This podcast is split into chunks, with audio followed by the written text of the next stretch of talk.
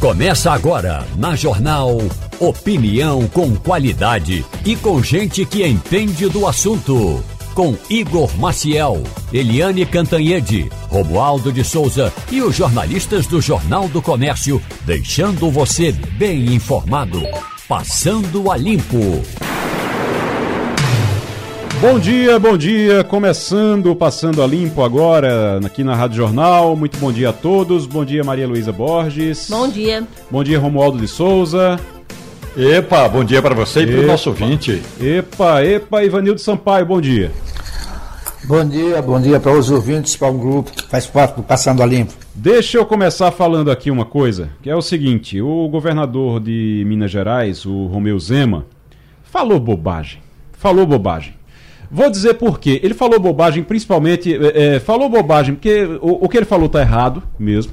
E falou bobagem porque a ideia dele, a estratégia dele, ou pelo menos ele imaginava isso, é uma estratégia eleitoral. Ele está de olho nos eleitores da direita, no sul e sudeste, que votam em Bolsonaro e ele quer esses votos para ele porque ele é pré-candidato à presidência da República em 2026.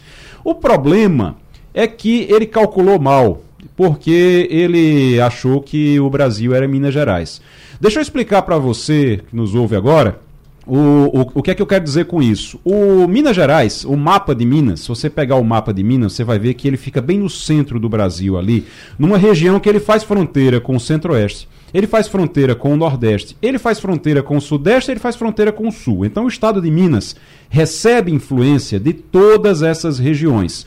O norte de Minas é como se fosse o Nordeste. Então, quando você faz uma divisão territorial ali, uma divisão, uma divisão política ali, o Nordeste é mais de esquerda, então o norte de Minas vai ser mais de esquerda.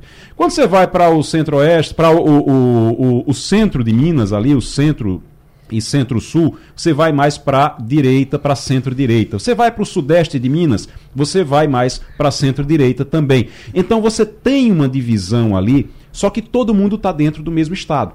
E aí você consegue fazer campanha do jeito que Romeu Zema fez em 2022. Deixa eu contar para você. No norte de Minas, você chegava lá e você tinha foto de propaganda da campanha política de Romeu Zema. Sabe com quem? Com Lula. Se você chegar lá, se você chegasse lá durante a campanha no norte de Minas, tem foto de Zema com Lula que os partidos que o apoiavam colocavam por lá. Então, Lula com Zema no norte de Minas. Por quê? Porque o norte de Minas era mais à esquerda por causa da influência do Nordeste. Quando você ia para o sul, para o, o, centro de Minas, aí você e o sudeste de Minas, aí você tinha fotos dele com o Bolsonaro, exatamente porque tem a influência dali daquela região. O que é que ele calculou mal?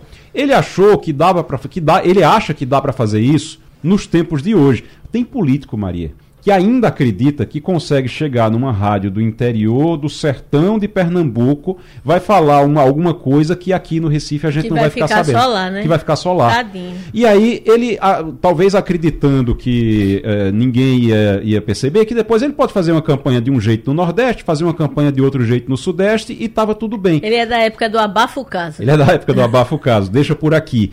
E aí, qual é o problema de você fazer esse, dessa estratégia dele? É que o nordestino, ele pode ser de esquerda, de direita, de centro, ele pode ser de Marte, de Júpiter ou de Vênus, mas antes de qualquer coisa ele é, ele é nordestino.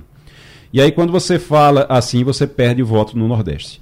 E ele percebeu tanto isso depois que saiu rapidinho para tentar dizer: olha, não foi bem isso que eu quis dizer, o que eu queria dizer. Na verdade, ele estava se referindo à reforma tributária ele estava se referindo a uma briga dos governadores do Sul e Sudeste com os governadores do Nordeste por causa da reforma, das negociações da reforma tributária, mas querendo ali, é, como é que se, como é que diz, querendo é, mitar? Querendo, mitar, é, é, querendo mitar, aí ele diz, não, é porque os governadores são de esquerda, é porque lá no Nordeste a esquerda é, domina, então a gente tem que é, é, lutar contra eles isso é algo realmente complicado. E vai de encontro à postura de alguns outros expoentes da nova direita que têm se comportado exatamente no sentido oposto. Veja, por exemplo, o caso do governador Tarcísio. Sim. Tarcísio Gomes de Freitas, do governador de São Paulo, que tá, tem sido muito bem, mais bem avaliado. Sim. E num estado que tem muito mais eleitor do que o dele. Uhum. É, ele tem sido um cara com uma postura muito mais conciliadora do que a de Zema. É, você estava falando de Minas. Minas é um estado que se costuma dizer que quem ganha eleição de, em Minas ganha eleição no Brasil. Nunca aconteceu de alguém é, ganhar em Minas e não ganhar a eleição nacional. nacional. Por quê? Porque Minas é um retrato fiel, como você bem descreveu, de toda essa desigualdade que tem no Brasil. Ela tem um bolsão de pobreza no norte, ela uhum. tem uma, uma região agrícola extremamente forte Exatamente. ali na região do Triângulo Mineiro. Ela é um, um, uma, ela tem a metrópole, ela tem a região é, é, industrializada, ela tem tudo, ela tem todos os Brasis em Minas. Então, como, como o mini Brasil que é, ela espelha exatamente a, a, a eleição é, é, do país inteiro. Tem um colégio eleitoral gigante, é o segundo maior colégio eleitoral do Brasil. Então, qualquer coisa que Zema fale vai com certeza ter uma repercussão diferente nos seus diferentes bolsões. Ele tem uma, uma posição é, que sempre foi muito radical. Você lembra o quanto ele foi fiador de Bolsonaro no segundo turno, e inclusive não conseguiu entregar né? Ele, ele, ele subiu no palanque, ele foi Exatamente. o primeiro governador a subir no palanque de Bolsonaro no segundo turno e não conseguiu entregar a esperada virada em Minas Gerais. Eu lembro, né? eu lembro que na segunda, no segundo turno, na passagem para o segundo turno, quando ele declarou apoio a Bolsonaro, o Bolsonaro chegou a dizer a todo mundo: olha, agora a gente ganha, a gente tá, tá ganho, uhum. porque a gente vai, vai ter. Vai, vai virar em Minas, e aí a gente ganhando em Minas está tudo certo, porque Zema vai trazer os prefeitos de lá. Só que tem um, aconteceu uma coisa no segundo turno, no primeiro evento que teve de Bolsonaro no segundo turno, lá em Minas Gerais, Bolsonaro ficou muito, muita raiva dele. Porque era para ele, exatamente por conta disso, dessa divisão territorial também que existe dentro de Minas Gerais, o Zema ele não quis se comprometer muito. Então ele declarou apoio, mas não quis se comprometer. E aí Bolsonaro disse: faça o seguinte, eu vou fazer um evento aí, e nesse evento eu preciso que você leve todos os prefeitos que você conseguir levar para um me declarar apoio.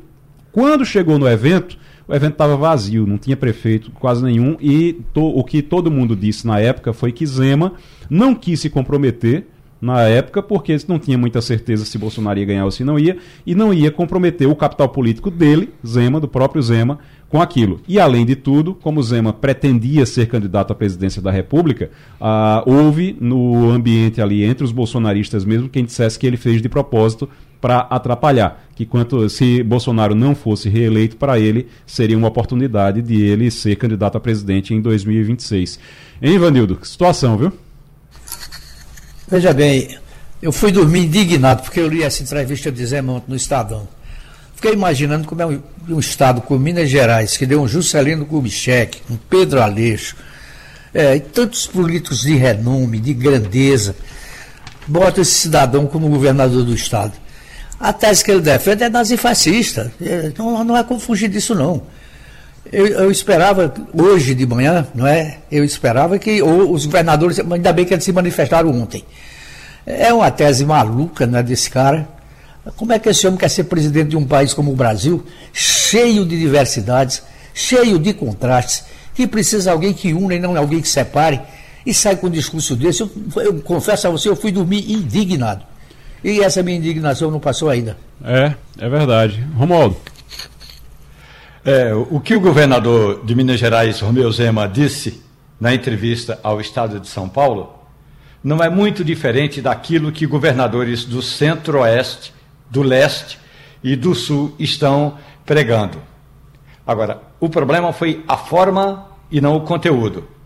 O que os governadores estão dizendo é o seguinte: é, é preciso que a gente faça uma, um equilíbrio, um debate equilibrado na reforma tributária e é preciso sim compensar algumas regiões eh, menos desenvolvidas. Aliás, essa foi a expressão que disse o governador do Espírito Santo, uhum. Renato Casagrande. Sim. Agora, o que Casagrande não disse, e não diria jamais, é que é preciso formar um bloco contra os esquerdistas do Nordeste. Até porque não, não é tão esquerdista assim esse Nordeste como pensa Romeu Zema. No debate da reforma tributária, o governador do estado do Espírito Santo disse: quando a gente for constituir esses fundos regionais, aí sim é preciso levar em consideração que nós precisamos fazer o tal do equilíbrio que não ocorre hoje. Romeu Zema disse exatamente, em outras palavras, que se o Sul e o Sudeste não se unirem, o Nordeste vai passar na frente deles e a gente sabe que não é bem assim. E a gente sabe que a quantidade de parlamentares do Sul e do Sudeste é realmente bem maior do que a do Nordeste. Portanto, se for falar de, eh, de necessidade de reforço dos fundos, até se discute. Agora, com relação a essa eh, articulação das bancadas, como disse o Romeu Zema, os governadores do Centro-Oeste, do Sul e do Sudeste não têm esse controle que Zema imagina que tem.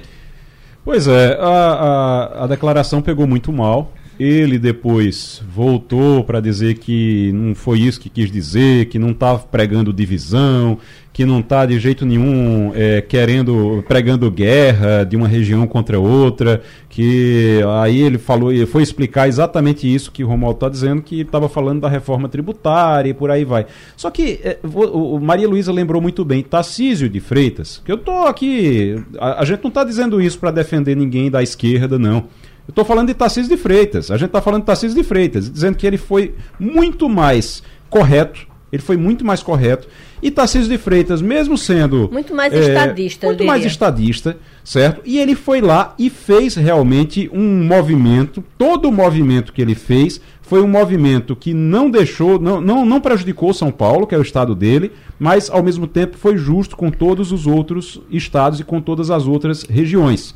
Aliás, tem coisa que a gente, inclusive, podia ter conseguido mais, não conseguiu, mas não foi por culpa de nenhum paulista, foi por conta de, de deputado pernambucano, inclusive, que não votou, que, que foi a questão votou. dos subsídios. É verdade. É, que a gente está vendo se vai ver se conserta ainda no Senado, que é a questão uma... dos subsídios, só para explicar, subsídios para a indústria automotiva, que um, é, foi deputado do Nordeste, deputado de Pernambuco, que deixou de votar e por causa de um voto não se conseguiu subsídio para a indústria automotiva aqui no Nordeste para gerar emprego. Mas isso é outra história que a gente volta depois, Maria.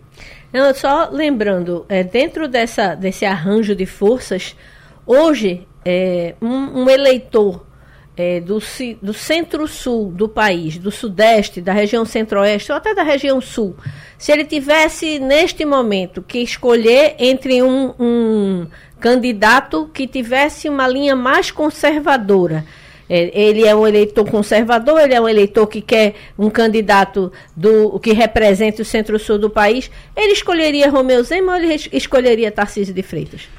Simples é. assim. assim é, é, o que é que, que Zema conseguiu nessa é, batalha dele para aparecer na ribalta e tentar se cacifar como um candidato da, do, do campo conservador a presidente da República? Eu, consigo, eu não consigo entender. Aliás, eu li até um artigo dizendo que ele se tornou cabo eleitoral de Lula ontem, né? É, é, exatamente. Ele acaba se tornando cabo eleitoral de Lula, porque ele acaba fazendo com que Lula fique bem na história. Aliás, é bom que se diga, Lula não tem feito, tem, aliás, tem feito muito pouco para unir o país né, politicamente nesses, nesses meses, tá? Nesse início, ele tem feito muito pouco para unir também. Quando a gente fala em, em desunião, aqui desunião é para todos. É, todos estão trabalhando pela desunião, porque parece que é importante é, que o, o, país continue em guerra para eles continuarem tendo vantagem nas disputas eleitorais. Mas você estava falando sobre Tarcísio de Freitas. Tarcísio, Tarcísio de Freitas, a última pesquisa que eu estou vendo aqui, logo quando Bolsonaro ficou inelegível, o Tarcísio de Freitas era o favorito para ser o candidato a, a no lugar de Bolsonaro, né, nesse campo bolsonarista. Atrás dele aparecem a ex-primeira-dama Michele Bolsonaro e o governador de Minas Gerais é o terceiro da lista. Romeu Zema é o terceiro da lista. Se você pegar aqui, Tarcísio tem 21% nesse cenário sem Bolsonaro, é, Michele Bolsonaro tem 15% e o governador de Minas Gerais, Romeu Zema, tem 10%. O senador Flávio Bolsonaro é o último, tem 5% nesse campo da direita para ser candidato. Fui já direto para conversar com o deputado federal Mendonça Filho. Deputado, muito bom dia, seja muito bem-vindo ao Passando a Limpo. Bom dia, Igor. Bom dia, ouvintes da Rádio Jornal. Prazer estar com vocês na manhã dessa segunda-feira. Deputado, o Supremo Tribunal Federal está caminhando para aprovar a descriminalização do uso de drogas. O senhor apresentou na semana passada, na quinta-feira, um projeto de decreto legislativo propondo um referendo para a população decidir sobre o, o tema. É, qual a intenção desse, desse, desse referendo? Qual seria a intenção desse referendo, deputado? A intenção, Igor, é, na verdade, tirar essa decisão da vontade popular. Né? Eu entendo que o Supremo erra, erra feio, no meu modo de ver, com todo respeito aos membros do Supremo Tribunal Federal, quando é, interpreta a legislação em vigor é, como se, porventura, legisladores eles fossem, né? o Supremo fosse uma casa legislativa.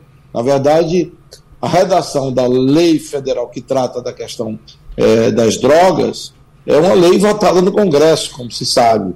E sendo uma lei votada no Congresso, ela não tem nenhum aspecto de julgamento dentro da minha, vamos dizer assim, é, limitado, meu limitado conhecimento jurídico no aspecto de constitucionalidade. Né? Então, você liberar o, o usuário de drogas a ter acesso às drogas, na verdade, você é, só poderia fazer isso se houvesse uma decisão do Congresso, uma lei que definisse isso como algo que não era a prática de um crime. E diga-se de passagem, é, o usuário ele não é identificado, não é punido como um, como um traficante, como muitas vezes se diz. Muito, muito diferente disso. O que ocorre na prática é que você tem penas de baixíssima, como é que eu diria, é, intensidade, tipo, por exemplo, é, advertência, serviços comunitários, quando isso ocorre. Então, quando você vai liberar as drogas para uso pessoal, é, na verdade, você vai liberar o comércio de droga, porque quem consome droga compra de quem? Evidentemente tem que ter um traficante por trás para vender a, aquele que precisa é, acessar a droga, mesmo de uso pessoal. E aí, evidentemente, que indiretamente você está é, descriminalizando o uso das drogas geral, né, e criando uma situação onde vai ampliar o mercado de drogas no Brasil, que já é um dos graves problemas que afeta a sociedade brasileira. Qualquer cidade do Brasil hoje convive com o drama das cracolândias. E não adianta você vir aqui dizer, não, a maconha não faz mal. Primeiro que faz mal sim à saúde, consome é, os neurônios e, e a cabeça das pessoas quando é, você usa de forma continuada. E o crack, infelizmente, em pouco tempo vicia a pessoa e torna o sujeito zumbi. Basta ver o que ocorre na Cracolândia de São Paulo, aqui no Recife, é, o usuário de droga muitas vezes está nas ruas. Então, para mim, eu acho que é uma grande contramão o Supremo Tribunal Federal querer impor à sociedade brasileira a descriminalização das drogas sem passar pelo parlamento. Por isso que eu apelo para uma consulta popular, seja um referendo, como já apresentei, e estou apresentando inclusive um PDL propondo também uma alternativa de um plebiscito, que são dispositivos constitucionais que levarão a decisão ao povo brasileiro. Eu não tenho dúvida se o povo for chamado a opinar, a decisão vai ser contra a descriminalização das drogas. Só, só sabe o efeito das drogas numa família hum. quem tem um filho viciado, quem tem uma pessoa numa condição dessa. Deputado federal Mendonça Filho, conversando com a gente aqui, o deputado apresentou um projeto para a população decidir por referendo sobre a descriminalização ou não do uso de drogas. É um tema que está agora no Supremo Tribunal Federal. Acho que já está tá suspenso por enquanto, mas já está com quatro votos favoráveis é, lá no Supremo, quatro dos onze até agora, votos favoráveis para descriminalizar as drogas. Maria Luísa. Bom dia, deputado. É, de fato, o Supremo está né, tá fazendo esse julgamento é, com relação ao porte de drogas e eu queria entender um pouco como é que isso, é, é, é o que, é que ocorreria caso essa a sua proposição juntamente com os deputados Carlos Jordi, líder da oposição, e Osmar Terra e Marcel Van Hatten, prospere. Caso essa proposição caminhe no Congresso e esse julgamento ocorra, o que é que pode acontecer? Haveria, no caso, uma legislação, a votação do Supremo teria que parar? Eu queria entender, do ponto de vista legal, qual o andamento que cada uma das proposições teriam, é, é, se elas é, forem conflitantes? Bom, Maria Luísa, primeiro cumprimentando você, eu quero dizer o seguinte, que é, a decisão aí do Congresso, no caso o projeto de decreto legislativo, ele não tem um condão de impedir é, a deliberação por parte do Supremo Tribunal Federal. Eu acho que é, o Supremo não deveria caminhar nessa direção, mas eu não tenho esse poder de impedir né, que o Supremo decida. Se o, o Supremo decidir por descriminalizar as drogas, o, o uso pessoal das drogas, e, e, há inclusive ministros que defendem até cocaína, por exemplo, drogas pesadas sendo discriminadas. Imagine você estar tá num restaurante, sujeito é, é, com um canudinho puxando é, cocaína. O Brasil vai virar um narco-estado daqui a pouco, comparável aos piores do mundo nesse aspecto. Então, para mim, isso é um horror, um absurdo. Agora, paralelamente a isso, o Congresso tem o poder, sim, de decidir por um plebiscito ou um referendo. Eu apresentei a proposta de um referendo, que referenda ou não o item da legislação que torna crime de baixíssima é, gravidade, mas é um crime, o uso de drogas, então, por parte de qualquer cidadão. É, como eu disse, a pena é advertência, serviço comunitário, quando na reincidência. Você não, nunca teve, eu, pelo menos eu, eu desconheço, alguém que seja consumidor e tenha tido, por exemplo, um pedido de prisão. Não existe isso. Mas eu acho que esse tipo de postura do Estado reagir a uma situação como essa é importante, porque, por como eu já disse, volto a insistir, para atender a um consumidor precisa ter um traficante. Você não vai vender droga em farmácia ou em estabelecimento comercial. Então ele vai se abastecer de quem, o usuário? Evidentemente de um traficante. E a rede do tráfico no Brasil é poderosíssima e que está ligada a outros crimes, homicídios, violência de alta intensidade. Então a gente vai ampliar o mercado e ampliar o problema. Então, para mim, se o Congresso aprovar, e eu espero que aprove, amanhã eu vou estar, inclusive, com o presidente da Câmara, Arthur Lira, pedindo a ele que tão logo a gente coleta as assinaturas, que a gente precisa de 172 assinaturas, a gente possa aprovar a urgência e votar e deliberar pelo plebiscito referendo, para que em 2024, nas eleições municipais, o eleitor brasileiro decida se quer ou não a descriminalização das drogas. Minha posição é clara, eu sou contra, porque eu acho que isso é um mal que afeta diretamente é, milhões de brasileiros e que vai destruir muitas famílias se ampliar esse problema que já é muito sério na minha visão. Então, a gente vai poder ter uma decisão que vai contrariar a decisão do próprio Supremo se ele caminhar e avançar o Supremo Tribunal Federal na decisão da descriminalização das drogas, que, como eu já disse, para mim é um grave erro jurídico e também político e que a decisão política deveria ser exclusiva do parlamento do nosso país. Deputado Mendonça Filho, conversando com a gente aqui no Passando a Limpo sobre descriminalização das drogas, o, o projeto que ele apresentou para a população decidir por referendo sobre isso, é um tema que está no Supremo Tribunal Federal atualmente. Ivanildo Sampaio. Bom dia, deputado. Eu concordo plenamente com o senhor quando diz que a discriminação da droga seria um mal para a sociedade brasileira. Mas eu lhe pergunto, se o Senado, se o Congresso aprova essa descriminalização e um plebiscito se torna contrário a ele, o que é que vai acontecer? Na verdade, um plebiscito em qualquer regime democrático, um referendo, Ivanildo, ele sempre tem o condão de ser a palavra final, né? uma decisão popular, de ampla maioria, ela se, se coloca como instância máxima, né? acima do, do Congresso, acima do Supremo. Então, quando você vai à consulta pública e o povo decide legitimamente por meio de uma votação, evidentemente que essa decisão tem que ser respeitada. Do contrário, você estaria, eu diria, usurpando o, o poder originário, né? a decisão originária é, todo poder é exercido em nome do povo, né?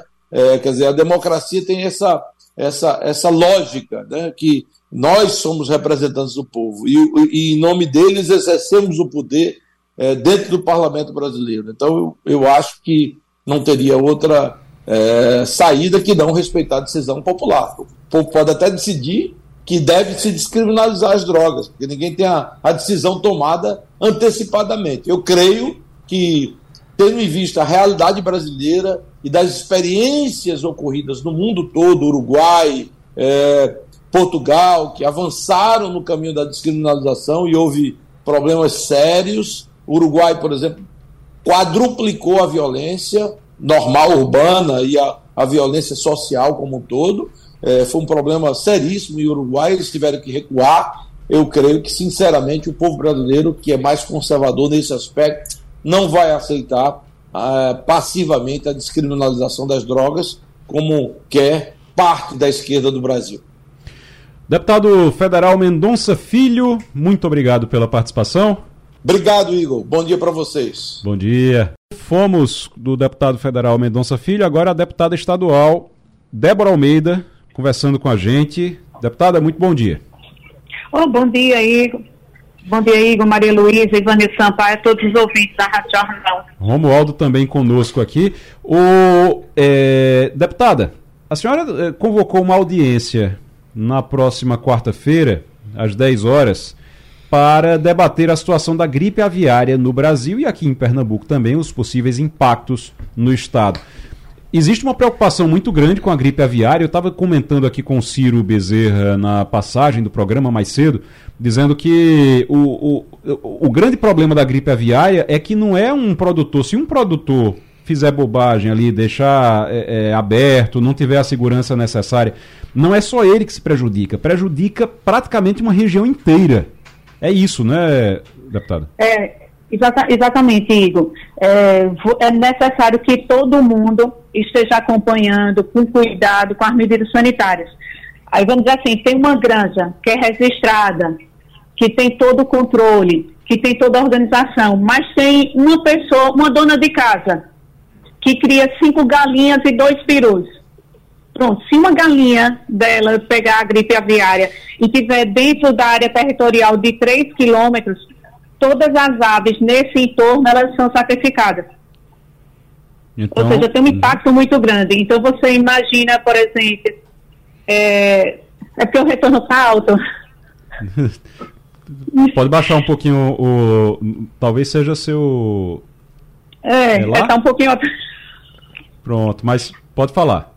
Fala agora. Pronto, e aí então, por exemplo, se você chegar e tiver uma, uma, não tiver o cuidado sanitário por toda uma cadeia, numa cidade como, por exemplo, São Bento do Una, que é a quarta maior produtora de ovos né, do país, e, e as granjas são muito próximas, então você, com certeza, você tem um risco muito grande e pode é, exterminar uma atividade econômica que é muito importante né, para a economia e, e para a produção de alimentos porque hoje o ovo, o frango, né, é, é a, são as proteínas que estão mais presentes na vida do, do pernambucano e do brasileiro.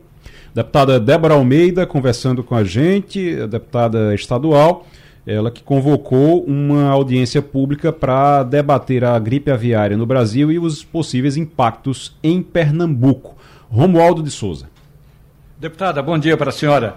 É, tanto essa sua preocupação no estado de Pernambuco, importante produtor nessa área, na, na parte aviária, é, eu perguntaria à senhora: esse assunto não já deveria ter é, sido tema de debate também em outros fóruns, eu diria, por exemplo, o Congresso Nacional, que pouco se mexe quando é assuntos dessa natureza. Sabe por quê, deputada? Há uma desinformação no país e a gente corre risco de perder contratos internacionais, porque às vezes o vizinho que tem que cria ali uma galinha com os pintinhos não sabe dessa desse levantamento, dessa informação que a senhora acaba de prestar aí. Ou seja, que é preciso de fato separar a parte de produção do criador comum, do cidadão que cria um galo, uma galinha e uns pintinhos.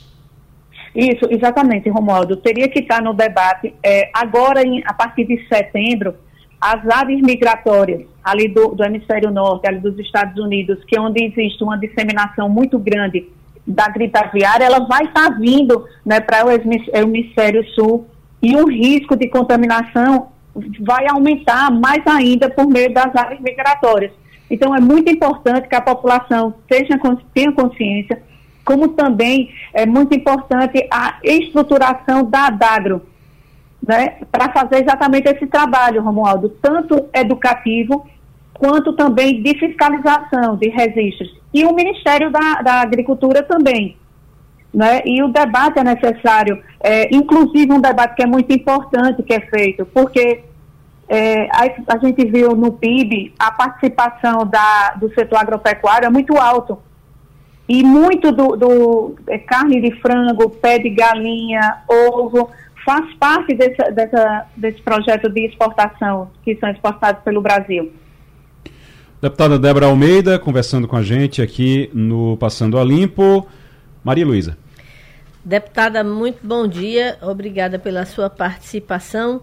A senhora tem informações recentes de como está a situação ali naquela região de São Bento do Una, onde é tão, tão importante a atividade, né, que realmente é o, o ganha-pão de tantas famílias, né, a, a, a produção de, de proteína é, é, tanto de aves quanto de ovos?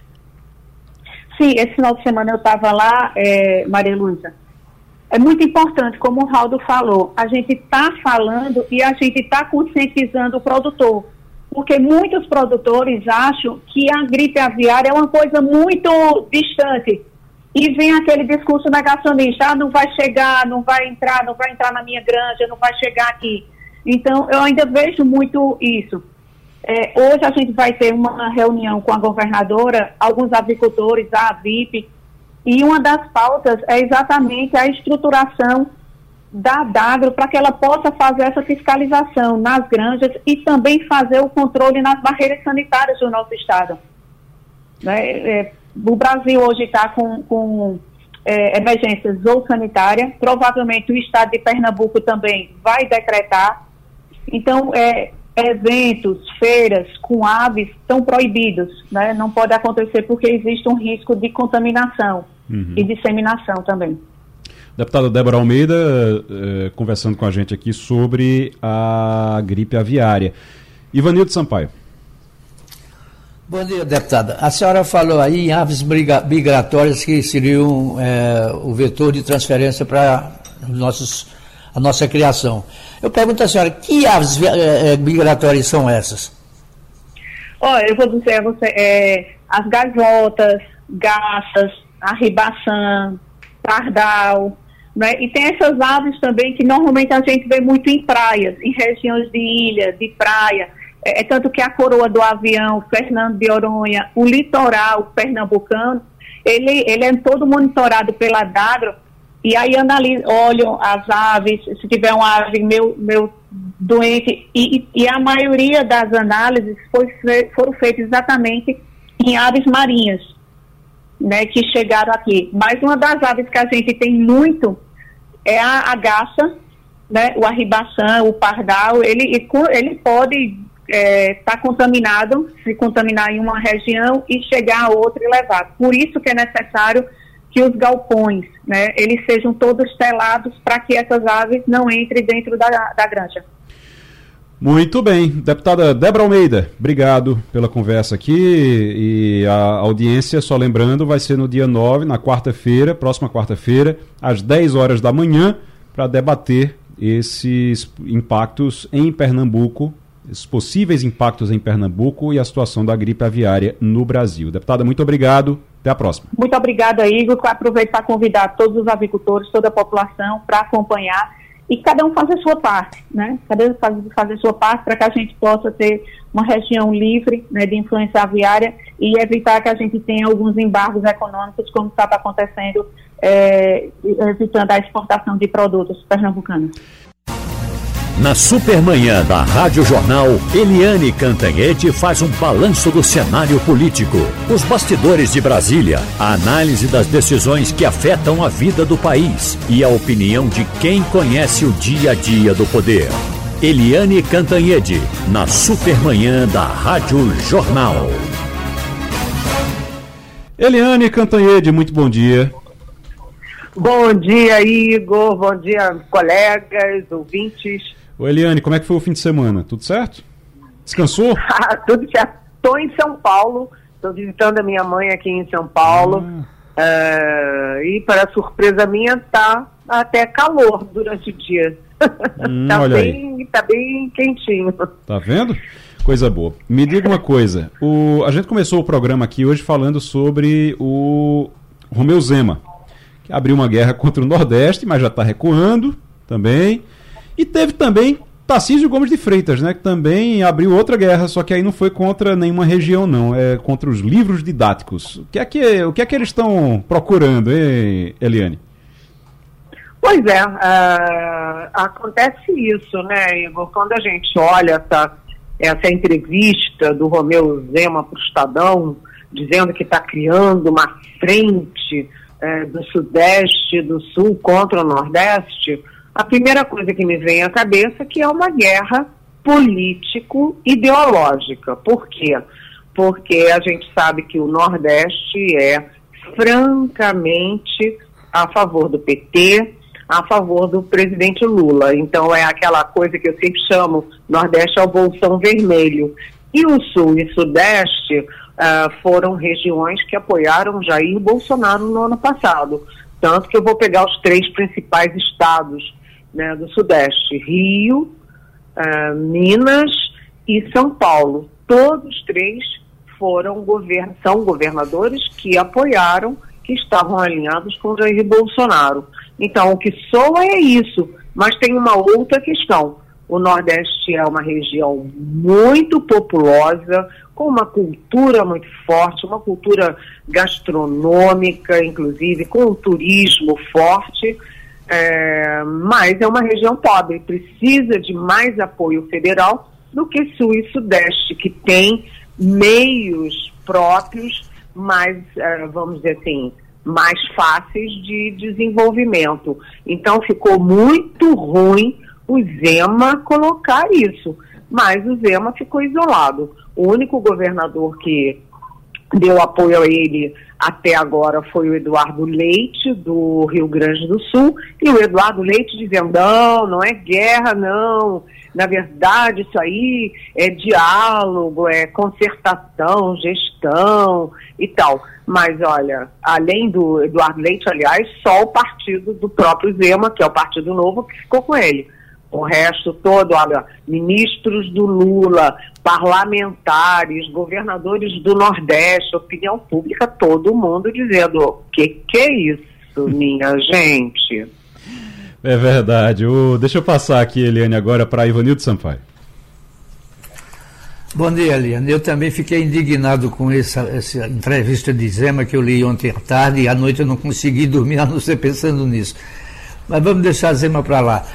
Eu pergunto a você, é, hoje, hoje ou amanhã, é, a deputada Carla Zambelli deve depor.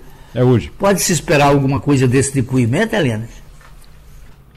Olha, a Carla Zambelli, né, ela é uma figura muito peculiar. Ela aparece no cenário nacional como, uh, enfim, ali da, dos, nos protestos contra Dilma Rousseff na época do impeachment da Dilma Rousseff. E ela deu entrevistas na época dizendo que cada um tinha uma responsabilidade. A responsabilidade dela era cuidar dos banheiros nas, nos protestos, nas manifestações. Mas ela foi evoluindo, evoluindo e era uma das três eh, deputadas federais mais votadas do país. Só que vocês podem fazer uma pesquisa dos quatro anos de mandato da, da Zambelli que vocês não vão ver um projeto importante, um, um discurso relevante que tenha, enfim, causado impacto, gerado discussão. Vocês vão pegar todos os quatro anos da Zambelli, é só fato negativo. Ela só cria confusão, briga, ataque, guerra ideológica e aquela imagem dela correndo é, pelas ruas de São Paulo com uma arma na mão contra um sujeito desarmado, realmente isso foi na véspera das eleições e até o Bolsonaro e os bolsonaristas se colocaram contra ela. Né? E agora está aí a Zambelli é, de novo. A Zambelli é uma figura muito polêmica, né? E ela tem muitas explicações para dar a justiça. Mas não é só ela não, né? Essa semana a CPMI do golpe vai ter muita coisa aí pela frente, que a gente vai falar daqui a pouquinho. Eliane Cantanhede, na Rádio Jornal, Romualdo de Souza. Pois é, Eliane, bom dia para você. Eu fico imaginando o que vai dizer o delegado da Polícia Federal, Anderson Torres. Que anda para cima e para baixo lá no condomínio dele, e ele pode, porque ele está relativamente livre, anda pensando, meditando, vez ou outra tem um fone de ouvido, não sei se ouvindo música ou se conversando com alguém, mas o delegado, Anderson Torres, vai abrir o bico ou vai apenas ficar na, digamos, pelas beiradas, falando de assuntos assim que a gente sabe que não comprometerá nem a ele, nem aos seus ex-chefes? Oi, Romualdo, olha, o Anderson Torres, cá para nós, né? Ele era ministro da Justiça, é um cargo importantíssimo, super estratégico. Como é que o ministro da Justiça guardava em casa uma minuta de golpe de Estado, eh, fechando o TSE e trocando os ministros do TSE por uma comissão mista de civis e militares? Gente, é uma maluquice uma coisa dessas ele está de tornozeleira, ele é delegado da Polícia Federal de Carreira, ele saiu do Ministério da Justiça, foi para a Secretaria de Segurança do Distrito Federal, onde ele seria responsável pela segurança uh, dos três poderes federais e uh, simplesmente viajou, lavou as mãos e correu para Miami às vésperas do 8 de janeiro. É, ele tem muita coisa para falar, mas a expectativa em Brasília, segundo as minhas fontes, é de que ele não fale nada. Né? Que ele chegue lá e fique com aquele aquela retórica do não sei, não vou dizer, não vou falar, mas quanto mais ele fica calado, mais ele se enrola, ele protege o chefe dele, que era o Jair Bolsonaro, mas ele se enrola. É o mesmo caso do tenente-coronel Mauro Cid, né, tenente-coronel da ativa Mauro Cid, que está preso e que toda hora tem mais alguma coisa contra esse cara, né? Ele já foi pego, é, já está sendo investigado, já responde por vazamento de inquérito sigiloso da Polícia Federal, por falsificação de atestado de vacina da Covid. Já responde por andar para lá e para cá, mover mundos e fundos para recuperar, botar a mão naqueles estojos de joias. E agora ele está enrolado com essa coisa. Ele estava vendendo um relógio é, Rolex cravejado de diamantes e ele estava vendendo por 300 mil reais. Aí é o seguinte, que relógio é esse? Ele ganhou de quem? Porque a lei brasileira proíbe que funcionário público receba presente nesse valor. E ele estava tentando vender no exterior. E aí tem o seguinte: as minhas fontes é, ligadas à investigação dizem o seguinte: que está muito esquisita essa relação é, do Mauricide, do governo Bolsonaro com joias. Porque é claro que ninguém imagina a Michele Bolsonaro com aquele colar de, sei lá, 5 milhões de reais andando pela rua, né? Ou mesmo numa festa. Então, é, quando a gente vê o depósito de é, aquela movimentação financeira do, do Mauro Cid, 3 milhões e 700 mil reais em 10 meses, né? Ó, vou repetir, 3 milhões e 700 mil reais em 10 meses, ele tinha depósitos, por exemplo, para um ourives. Ourives é quem trabalha com joias, por exemplo, desmonta joias para separar o ouro dos diamantes. O ourives, esse é um típico trabalho de ourives. Então, é um ourives, é um caixeiro viajante, é um sargento que trabalhava com ele lá no, no Palácio do Planalto, ou seja, é, sabe, é o mesmo caso do Anderson Torres. O Mauro Cid vai ficar calado ou o Mauro Cid vai dizer que estava atendendo ordens, cumprindo ordens do chefe, que era o Jair Bolsonaro? É a mesma dúvida de Anderson Torres e de Mauro Cid. O Eliane, você falou aí numa movimentação financeira em 10 meses de 3 milhões, 3 milhões e 700 mil reais. 3 milhões e 700 mil reais. Eu, por curiosidade, eu vim dar uma olhada aqui no salário dele. Quanto é que ele recebe de salário? e o Mauro Cid receberia ali em torno de 26 mil reais. Mesmo com todos os penduricalhos, mesmo com tudo, ele poderia chegar ali a 60 mil reais por mês. Isso em 10 meses daria 600 mil reais de movimentação. Está faltando aí 3 milhões para explicar, 3 milhões e 100 para explicar nessa conta. Isso na melhor das hipóteses, estou botando o salário dele lá para cima. Maria Luísa Borges. Olá, Eliane. Tem um tema aqui na sua pauta que é um pouco diferente aí de toda essa.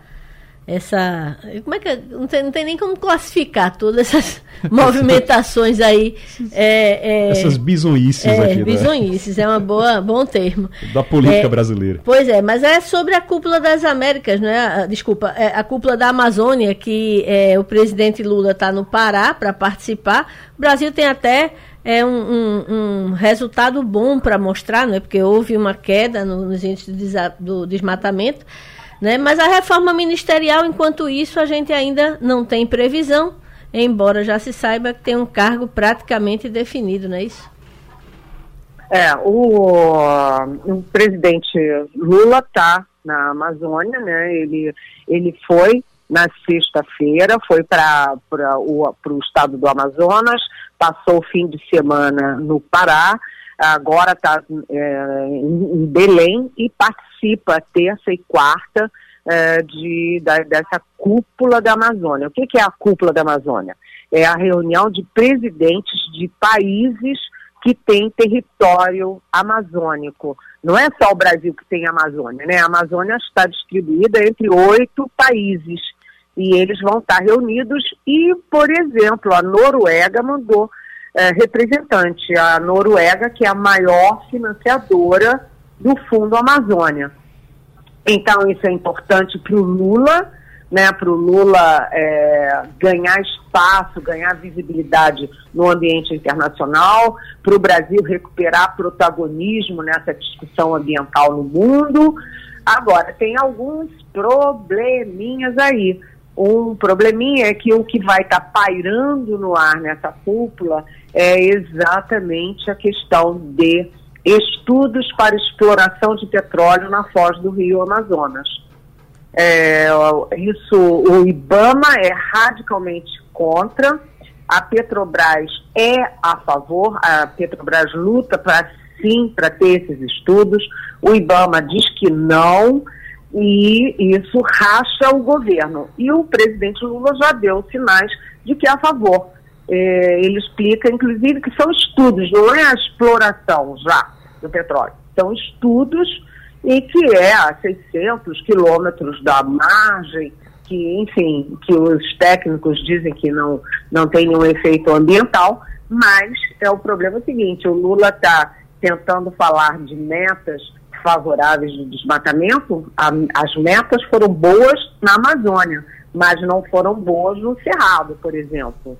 É, ele estava querendo levar para o lado bom, uhum. mas essa questão da foz do Rio Amazonas está pairando sobre essa reunião. Ô, ô, Eliane, mas no meio disso tudo a gente acabou não falando. Tarcísio Gomes de Freitas, tá, que guerra é essa contra os livros didáticos em São Paulo? Olha, eu acho super importante você me perguntar isso, sabe por quê? Porque a gente falou do Zema, que é uma questão muito ideológica e política, uhum. né? Contra o Nordeste. E o Tarcísio Gomes de Freitas, né, quando ele faz um movimento desse, o que, que ele está fazendo? Ele está é, é, recusando os livros didáticos do MEC. O MEC tem um programa nacional de livros didáticos e é, doa para os estados 10 milhões de livros para o ensino fundamental, do sexto ao nono ano. E aí o Tarcísio Gomes de Freitas diz, não, não, não, não quero não, pode deixar. E a primeira informação é, foi de que ele não iria mais distribuir livro didático no papel e as crianças em São Paulo, na escola pública, ficariam só com ensino digital. Gente, isso é um escândalo, né? Isso é um escândalo porque a educação é para inclusão, para reduzir a desigualdade entre as crianças. Se o governador vai acabar com o livro didático né, em papel, ele vai estar produzindo o, a educação vai ser instrumento de alcançar a desigualdade. Porque vocês acham que aluno de escola pública, em São Paulo ou em qualquer lugar, vai ter celular, iPad, é, computador? Não vai ter. Não vai ter. Então, os que têm vão ter vantagem, os que não têm vão ter desvantagem. Além disso, como é que uma criança de sexto ano vai ficar acompanhando a aula e o conteúdo por um celular? Não faz o menor sentido. Então, tem dois problemas aí. Um é a questão ideológica. É o Tarcísio recusando a receber livro didático do PT. Assim como o Zema está é, tá contra o Nordeste, porque o Nordeste é lulista e é petista, o Tarcísio está contra o livro didático do MEC, porque é feito pelo governo do PT. Né? E segundo, né, o Renato Feder, que é o secretário de Educação do Tarcísio, tem negócios nessa área digital. Hum. E ele está, então, decidindo a favor do setor em que, ele, em que ele atua empresarialmente, então ficou muito feio e a gritaria foi tanto que o Tarcísio agora está recu recuando. Não para ter os livros do MEC, mas dizendo que o Estado de São Paulo vai imprimir os próprios livros. É, agora se ele está recusando desse jeito é porque São Paulo está com muito dinheiro, né? Eu não sei o que é que ele está. Eles estão tão preocupados com a reforma tributária, estão tão preocupados em, em ser prejudicados pelo Nordeste se está com tanto dinheiro assim. Mas vamos em frente. Agora, estava vendo agora uma, uma informação, Eliane, só para a gente encerrar, que o Padilha está prometendo para hoje a reforma ministerial. Diz que vai mandar, vai enviar já o, o, o plano da reforma ministerial para hoje. Acho que vai sair essa semana, então, né? É, mas é esquisito, né? Porque com Lula é, embrenhado lá na cúpula da Amazônia, lá longe no Pará. Como é que o Padilha vai fazer vai isso sozinho? É estranho, né? anunciar? Né? Vai fazer isso sozinho. É. É, será que é para reduzir as críticas ao Lula e ele matar no peito e ficar com as críticas? Mas a informação que eu tenho é que o pelo menos além daqueles dois que eu sempre falo, né, André Fufuca e o Silvio uh, Costa Filho, Sim. também tem um nome que está sendo muito pesquisado e está em alta no governo, da ex-deputada Margarete Coelho, que é do PP, né, Pato uhum. Pato, do Piauí. Ela perdeu as eleições uh, agora em 2022, mas ela é muito respeitada no Congresso, ela é uma boa parlamentar, ela é boa relatora de projetos na área de, de um, é, economia e tem mais, ela é ligada ao presidente da Câmara, Arthur Lira, que é do PP, e também ao Ciro Nogueira, que é do PP do Piauí. Então, seria uma forma do governo contemplar é, o presidente do PT, o presidente da Câmara, com uma parlamentar que é mulher, é, numa cargo importante que é a Caixa Econômica Federal, que hoje é presidida por uma mulher, a Rita Serrano, trocaria uma mulher por uma mulher, só que é essa nova política e do PT do Piauí. Eliane Cantanhede, até sexta, Eliane. Até sexta, beijão. Beijão, boa semana. Romualdo de Souza, deixa eu perguntar a você, é, que muita gente ficou, ah, mas Lula está querendo incluir é, outros sul-americanos no BRICS, aí ficou todo, mas não já é, não, Mercosul é uma coisa, BRICS não tem nada a ver com o Mercosul. E aí Lula está querendo colocar a Argentina e a Venezuela dentro do BRICS.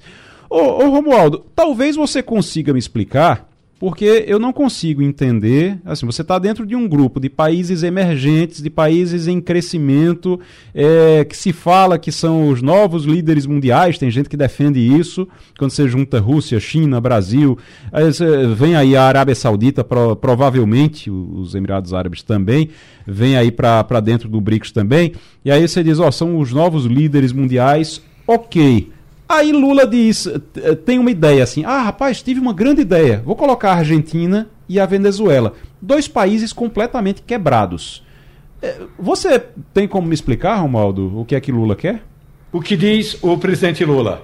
Que seria importante que o BRICS, o BRICS é formado por B de Brasil, R de Rússia, I de Índia, C de China e S de África do Sul, em, em inglês. Cinco países.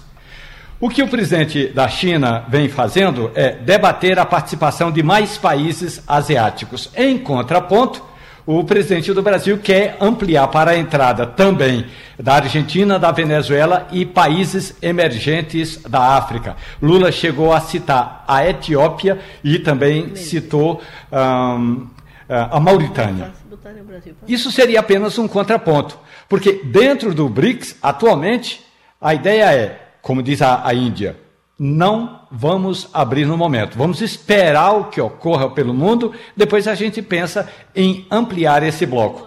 Como o voto tem de ser, é, não tem voto de Minerva, ou é tudo ou nada, ou seja, se todos concordarem, entra todo mundo. Se um só divergir, não entra ninguém. Então, pelos estudos que vêm sendo feitos, por enquanto, a China vai dar, a Índia, melhor dizendo, a Índia vai dar a palavra final. Não tem Argentina, não tem Venezuela, porque Lula quer apenas ampliar a quantidade de aliados, da mesma forma como a China quer ter mais aliados nesse bloco. E é bom lembrar que, por enquanto, pelo menos até o ano que entra, pre... quem preside o banco do BRICS é a ex-presidente brasileira Dilma Rousseff. O Romualdo.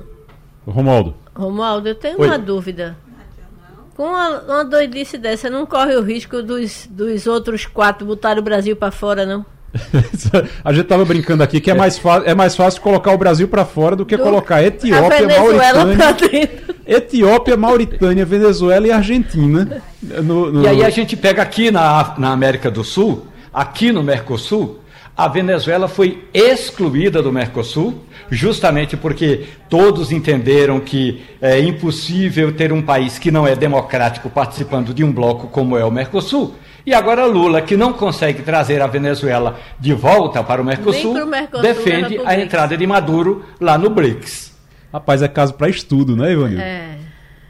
Veja bem, eu, eu, é, é, essa história de Lula querer novamente ter protagonismo na América Latina ele cada vez se desgasta com essas propostas meio malucas. Quer dizer, botar no BRICS os países quebrados, absolutamente quebrados, sem credibilidade, com um país onde a, o regime é, é, uma ditadura declaradamente suja, não é? Então, eu não sei onde é que nós vamos parar com essa política externa nossa, não. Juro a você. Rapaz, existia, Maria, existia uma, uma ideia de que Lula iria colocar o Brasil de novo no mapa internacional e por aí vai. As pessoas passaram a ter um pouquinho mais de confiança no Brasil, porque Bolsonaro tinha umas declarações muito absurdas e tudo. Mas o que Lula faz de bobagem. É, ele tem que ter cuidado para não virar um, o grande é, bobo da corte, né? É, porque, é, assim, porque a... não. não é, é, o mundo ainda é muito condescendente com ele, né? A gente ainda vê, é, a, a, principalmente a imprensa internacional, mas determinadas é, é, é, propostas, como essa que Romualdo descreveu, é, beiram ao ridículo, né? Então, é, como é que você não consegue, como é que você tem um país que não tem condições econômicas de estar no bloco regional, local do Mercosul, ser apresentado num bloco intercontinental da importância dos BRICS, aonde vamos combinar, do ponto de vista é, de, de, de várias perspectivas, o Brasil já é até meio que patinho feio. Porque quando você compara uma potência como a China com o Brasil, por exemplo, o Brasil já está comendo poeira toda a vida, de uma China e de uma Índia também. São duas megapotências do ponto de vista tecnológico, do ponto de vista até armamentista. São dois países com bomba atômica, por exemplo. São dois países gigantes em população. Cada um deles tem entre 1 bilhão e 300 e 1 bilhão, 1 bilhão e 300 milhões e 1 bilhão e 400 milhões de habitantes. Então, a gente já é, é pequeno no meio desses gigantes. E a gente quer forçar a barra para colocar é, minúsculos, né? Minúsculos que, que são assim párias do mundo, como é o caso da Venezuela, Mauritânia, né? E qual é o outro? Etiópia. Etiópia. Mauritânia, é, a Etiópia. Etiópia que se consagra, né? É conhecida no mundo por ser um dos países onde mais pirataria se, se pratica, né? Aquela região ali do Golfo, quando se passa pelaquele chifre ali da África, é, é, é, um dos lugares mais difíceis, mais perigosos do mundo de se navegar, né? Então, é, a Etiópia e a Somália, né? Exatamente. Ali, Aquela região ali é uma região perigosíssima para navegação, enfim. É, é complicado. Oi, irmão. E aí, Maria Luísa? Teve um encontro em junho do presidente brasileiro com o presidente da África do Sul, Cyril, é, Cyril Ramaphosa. E aí, no encontro com Ramaphosa, Lula já antecipou essa vontade dele. Ó, oh, companheiro, disse Lula, você sabe aí que a China está se mexendo para ampliar uh, o, o, BRICS? A gente também poderia pensar nisso. E aí, Ramaphosa falou assim: olha, pelo menos não conte comigo para ampliar hoje o BRICS. Vamos primeiro consolidar o bloco, depois a gente fala em ampliação. Isso em junho. E aí, o Lula insistiu, chegou a conversar com o, eu, eu, diria assim, um ministro paralelo, porque Celso Amorim é uma espécie de ministro paralelo das relações exteriores, é, esse conceito aí de Ramaphosa, de por enquanto não mexer no BRICS. E aí o, o, o companheiro, como é, diz Lula, é, o ministro paralelo, foi lá e espalhou essa ideia. Não, é possível que a gente comece a discutir com a Argentina e também com a Venezuela a entrada desses dois países no bloco. Não vai dar certo, por Ai, enquanto. Jesus, eu tô achando realmente que é mais fácil botar o Brasil para fora. Eu tô eh, aqui acompanhando. A notícia de agora é que a Caixa tá. A Caixa Econômica estaria. O, o, tem uma, foi feita uma, um documento com 17 páginas que estão totalmente tarjadas. A Caixa Econômica Federal respondeu a uma determinação da CGU para dar transparência a informações solicitadas pelo UOL sobre suspeita de uso político do crédito consignado do Auxílio Brasil. O UOL tinha essa suspeita, estava fazendo uma reportagem, essa suspeita de uso político do crédito consignado do Auxílio Brasil. E aí a Caixa Econômica foi obrigada pelo, pelo, pela CGU a dar transparência a essas informações. Aí a Caixa, a Caixa Econômica foi e mandou 17 páginas sem nenhuma informação. Todos os documentos todos tarjados, dizendo que tudo era confidencial. É, é algo que realmente transparência zero da Caixa Econômica agora. Isso pode prejudicar a Rita Serrano, que já está com, com a cabeça prêmio na Caixa Econômica, Romualdo? Ela está com a cabeça prêmio porque não consegue entregar o que prometeu a Lula duas promessas que ela tinha feito. Primeiro, transparência. Não ocorreu. Não é só esse fato do UOL. Em outros eventos ou em outras oportunidades, o Conselho da Caixa já vem reclamando essa falta de informação que os demais é, que os vice-presidentes não recebem. Então, tem muito, muita gente reclamando da presidente Rita Serrano. Agora, a outra, o outro aspecto, o aspecto é, é, mais político mesmo, sabe? Não estou entrando aí no mérito da decisão da Caixa Econômica Federal. O jurídico da Caixa Econômica Federal disse que se divulgasse o nome, incorreria em crime. Isso é outra história que aí o judiciário vai ter de se mexer para dizer se há ou não crime em revelar quem está devendo, quem entrou no consignado e não pagou e está no calote, está dando calote, e aí a gente sabe que tem dinheiro é, público é, quer dizer, dinheiro da iniciativa pública é, nesses recursos da Caixa Econômica Federal. O outro aspecto, aí sim, Lula acha, ou tem muito, não é só Lula, né, mas o presidente da República acha que a Caixa Econômica Federal não está entregando aquilo que um banco social deveria entregar. Transparência, uma política de juros mais baixos e, sobretudo, investimentos. Está demorando muito, nós já estamos em agosto e ainda não tem um projeto pronto para esses quatro anos de mandato de Rita Serrano. Rapaz, a, a, o, o, que a, o UOL estava tentando fazer é uma reportagem sobre o, a suspeita de uso político do consignado durante as eleições de 2022, isso em favor de Bolsonaro na época.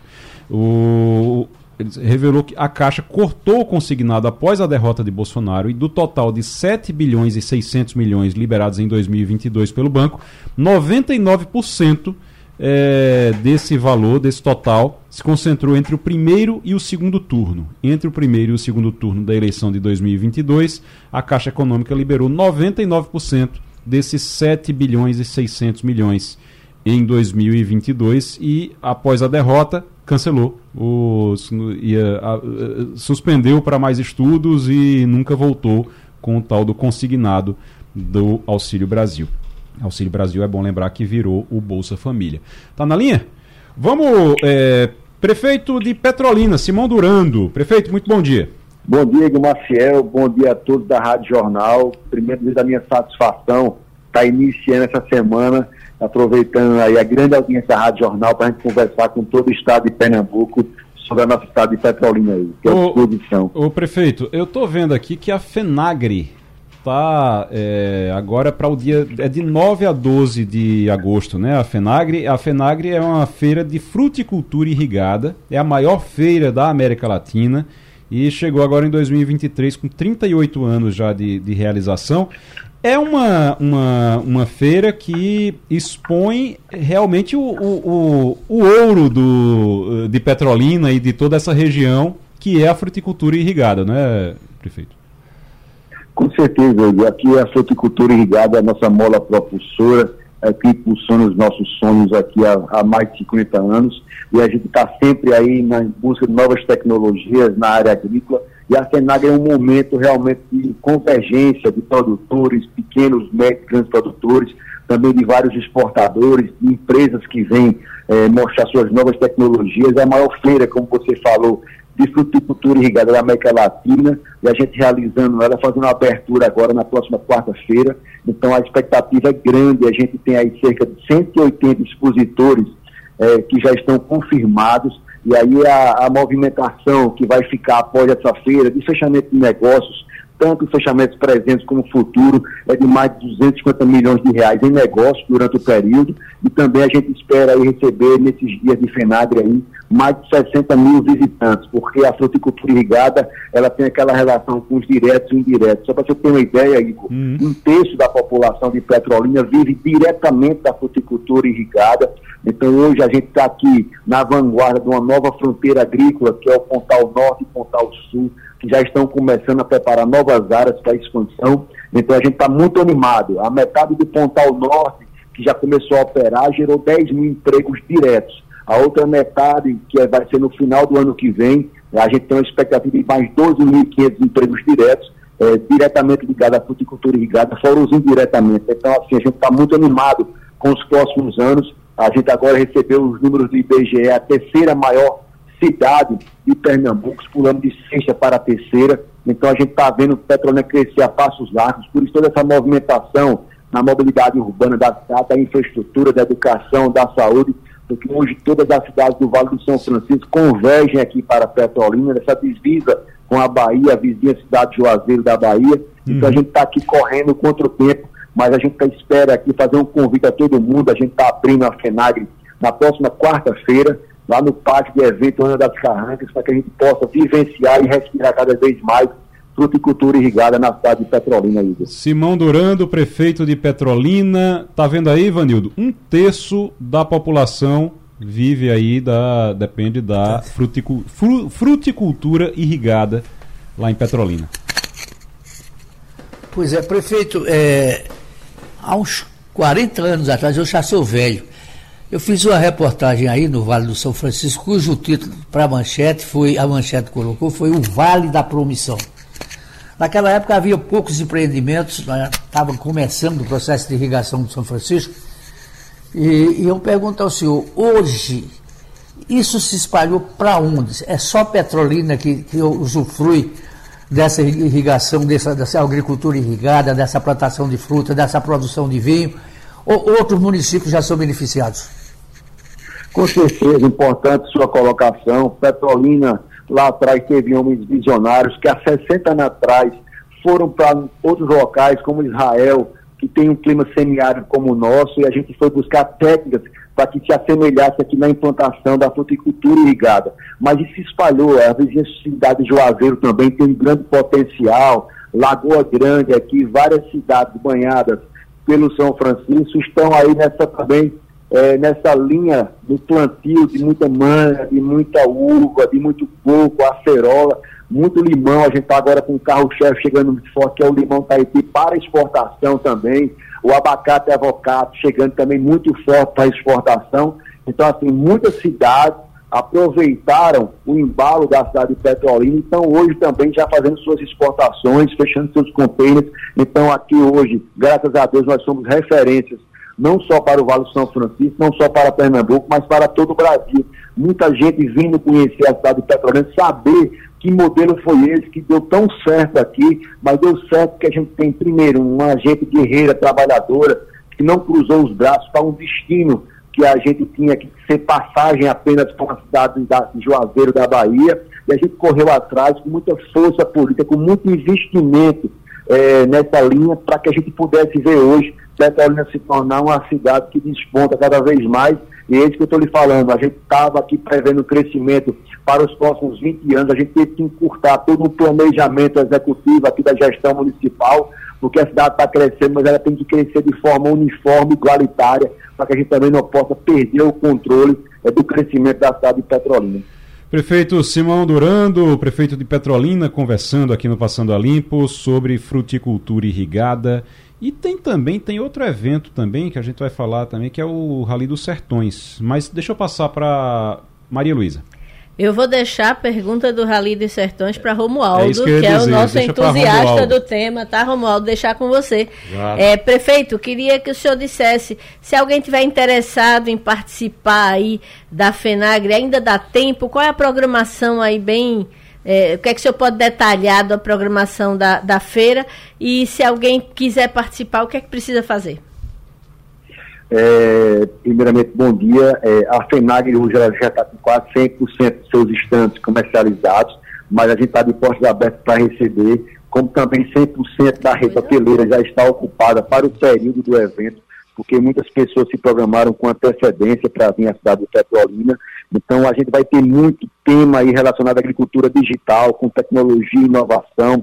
A feira contará também com estantes, com produtos serviços também voltados ao público do agronegócio, também da agroindústria. Então, é um primeiro, vai acontecer também o fórum de debate sobre o semiário, workshop sobre a citricultura, que eu estava falando agora há pouco sobre o limão. Então, vai ter vários seminários, vai ter muito fórum de debate para que a gente possa fomentar cada vez mais novas estratégias para um manejo eficiente também da irrigação. Vai ter muita parte teórica, muita parte prática também.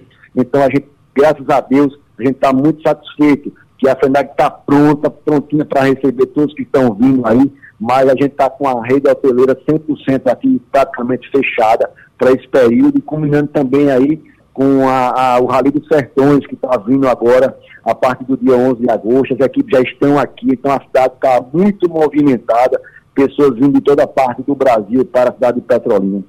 O Romualdo de Souza, Romualdo, prefeito, ele é, tem carro, eu já andei no carro de Romualdo, inclusive, o Romualdo faz, participa de rally há muitos e muitos anos, lá em Brasília, lá em Brasília eu já andei no, no carro dele, desconfortável, rapaz, é duro o carro, mas é, é, é carro realmente para rally, e é, é, e é muito, e é emocionante de andar até nas ruas de Brasília. Romualdo. Simão Durando, muito bom dia para o senhor, olhe não diria os 40 anos de que trata o Ivanildo Sampaio, mas tempos atrás eu já passei o dia todo para cima e para baixo na ponte, porque eu era cobrador de ônibus da Joalina e fazia a linha Petrolina-Juazeiro. Mas aí, como dizia minha avó Joana Francisca da Conceição, ah, se eu pudesse e meu dinheiro desse, eu estaria mais uma vez nesse Rally dos Sertões, que começa agora dia 11, não é, prefeito? Vai até 19, começa em Petrolina, sai por Chique-Chique, vai por, e aí entra em Crato e chega no litoral do Ceará. Mas a importância, prefeito, eu gostaria de falar com o senhor, a importância do lado social do Rally dos Sertões, porque tem atividades além da pilotagem, além do carro duro, como diz Igor, de você andar oito dias em estrada de chão, mas também tem a área social que envolve as comunidades de Petrolina, prefeito? Com certeza, Romualdo. Primeiro, dizer para você da satisfação em saber que você conhece bem aqui a região. O Rally de Sertões, na verdade, é uma grande vitrine para a cidade de Petrolina, porque todos os meios de comunicação do Brasil vão estar voltados aqui para esse evento e pela primeira vez ele largando de Petrolina com uma modalidade diferente. Ele larga de Petrolina vai passar vários dias aos competidores voltando para a cidade de Petrolina. Então, só para você ter ideia, são 300 competidores, cada um com suas equipes, com seus familiares. A gente só aí com o pessoal do Rally que está vindo para cá, são quase 3 mil pessoas.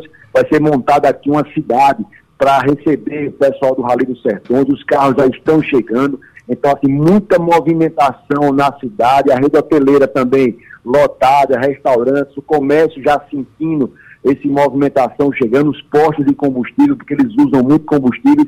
E você foi muito feliz quando falou na parte social. As carretas de saúde já estão aqui, já foram é, feitas várias e várias reuniões com a Secretaria de Saúde para ver qual é a nossa maior demanda. A nossa demanda foi, foi é, definida como a parte oftalmológica e também a dermatológica, que a gente vai atender diversas e diversas pessoas na cidade de Petrolina. Também está vindo muitas pessoas na área ambiental para que vão dar várias capacitações aos nossos alunos da rede municipal de ensino.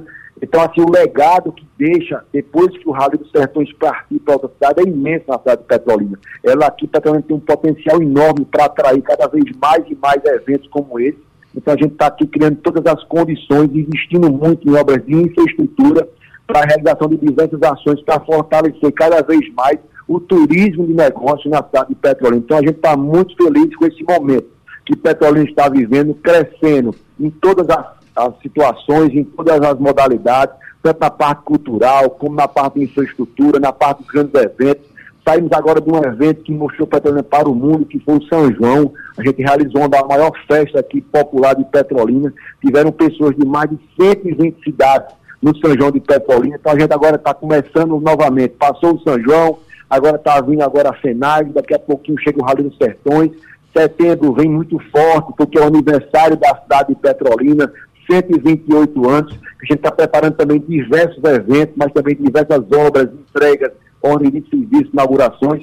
A gente está aqui muito animado com esse crescimento de Petrolina e muito animado também para receber. Porque se tem uma coisa, um ativo maior do turismo aqui em Petrolina é sua gente. A nossa gente sabe receber bem as pessoas que vêm a Petrolina, um acolhimento muito especial. A gente escuta isso do turista que chega à cidade de Petrolina, que a Petrolina ele sabe abraçar, sabe receber, porque ele quer que as pessoas voltem falando bem para sua cidade e tragam cada vez mais e mais pessoas para conhecer Petrolina. Prefeito de Petrolina, Simão Durando, conversando com a gente. Prefeito, muito obrigado pela participação aqui. Então, Rally dos Sertões e também o, é, a FENAGRE acontecendo esta semana, começando esta semana lá em Petrolina. A ocupação hoteleira ele está 100% já tem que ter um lugar para ficar, porque vai ser difícil de encontrar a vaga com esses dois eventos lá na mesma semana. Prefeito, muito obrigado. Muito obrigado pela participação.